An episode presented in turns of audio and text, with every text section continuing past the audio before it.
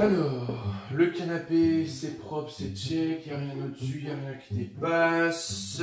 Je suis à peu près bien habillé, la coupe de cheveux, ça a l'air à peu près correct. On peut donc y aller. Salut Quand je dis que je suis chrétien, on me pose très rapidement la question Est-ce que tu vas à la messe du coup? Ah, non, je, je suis pas catholique. Répondis-je. Ah, ah, ah bon? Mais tu m'as dit que t'étais chrétien Demande la personne perdue. Oui, mais euh, les, les chrétiens sont pas tous catholiques. Ah, et, et, et alors tu es quoi? Ah, euh, je suis chrétien, protestant, évangélique, pentecôtiste. Dis-je sur un ton provocateur. Et la personne étonnée me répond. Ah Ah Et il vécut heureux, se roulant dans les champs et chantant avec les animaux de la forêt.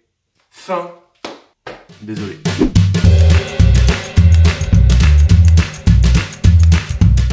Alors, ça veut dire quoi être chrétien, protestant, évangélique, pentecôtiste? Premièrement, être chrétien. Être chrétien, c'est appartenir à Christ. Mais au-delà d'une appartenance, c'est avant tout un profond désir de ressembler à Christ. C'est avoir un profond désir de suivre son modèle. Parler comme il parlait, bénir comme il bénissait, pardonner comme il pardonnait, et même guérir comme il guérissait. Bref, être chrétien, c'est aimer Jésus et le prendre comme modèle. Ensuite, être protestant. Le protestantisme est né au Moyen Âge en 1517. Ça y est, il va nous faire le prof d'histoire. Promis, ça va pas être long.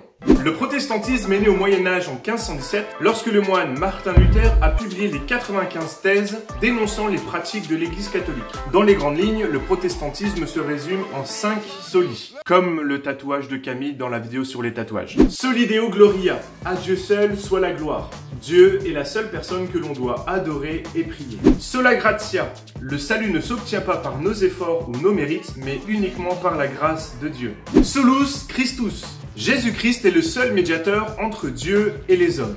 Sola fide, le salut ne s'obtient pas par les œuvres, mais par la foi seulement. Et enfin, sola scriptura, la Bible est l'autorité suprême en matière de foi et de vie. Rien à ajouter, rien à enlever, la Bible est parfaite pour conduire notre vie. Ensuite, être évangélique. Les églises évangéliques sont des églises professantes. Pour devenir membre d'une église évangélique, il faut être converti et baptisé sur une profession de foi personnelle. Pour faire simple, les églises évangéliques ne baptisent pas les nouveau-nés, puisque la foi est un vécu personnel qui ne peut être imposé. Et enfin, être pentecôtiste. Les pentecôtistes mettent l'accent sur la nécessité du baptême du Saint-Esprit et de l'exercice des dons spirituels dans la conduite de l'église. Si vous voulez en savoir plus, allez voir la vidéo de Quad 9 Pasteur à propos du Saint-Esprit. Voilà, vous savez à peu près tout sur ma confession, mais vous savez quoi? Je m'en fous un peu.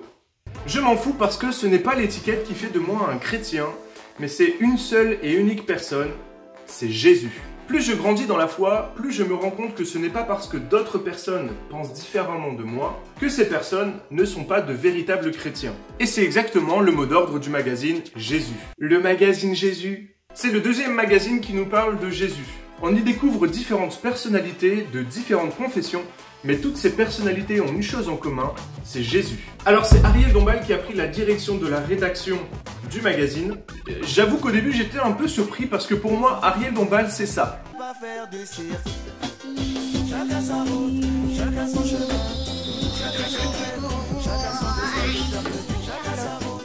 m'appeler tache de café ou de jardin, c'est toi qui choisis.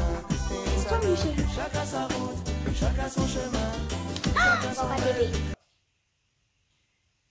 Mais en lisant son témoignage, je me suis rendu compte qu'Ariel Dombal vivait une relation très particulière avec Jésus et je trouve ça super que la foi touche également les célébrités. Bref, ce magazine est vraiment super intéressant pour voir d'autres manières de fonctionner, d'autres façons de croire, mais toujours en étant centré sur Jésus. Jésus est le nom qui dépasse les confessions. Jésus, c'est le seul nom par lequel nous pouvons être sauvés. Je remercie la production du magazine de m'en avoir offert un exemplaire. Mais bonne nouvelle J'en ai reçu trois autres Non, c'est vraiment nul ça. Alors ces trois autres, je vais pas les garder pour moi, j'aimerais vous les offrir. Il paraît que c'est bientôt Noël.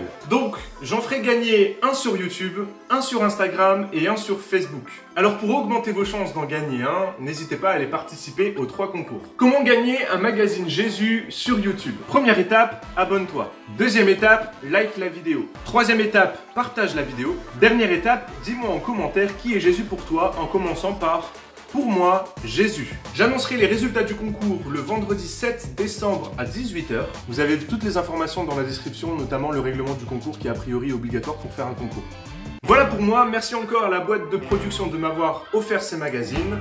En attendant, lis ta Bible, médite-la et mets-la en pratique. Bye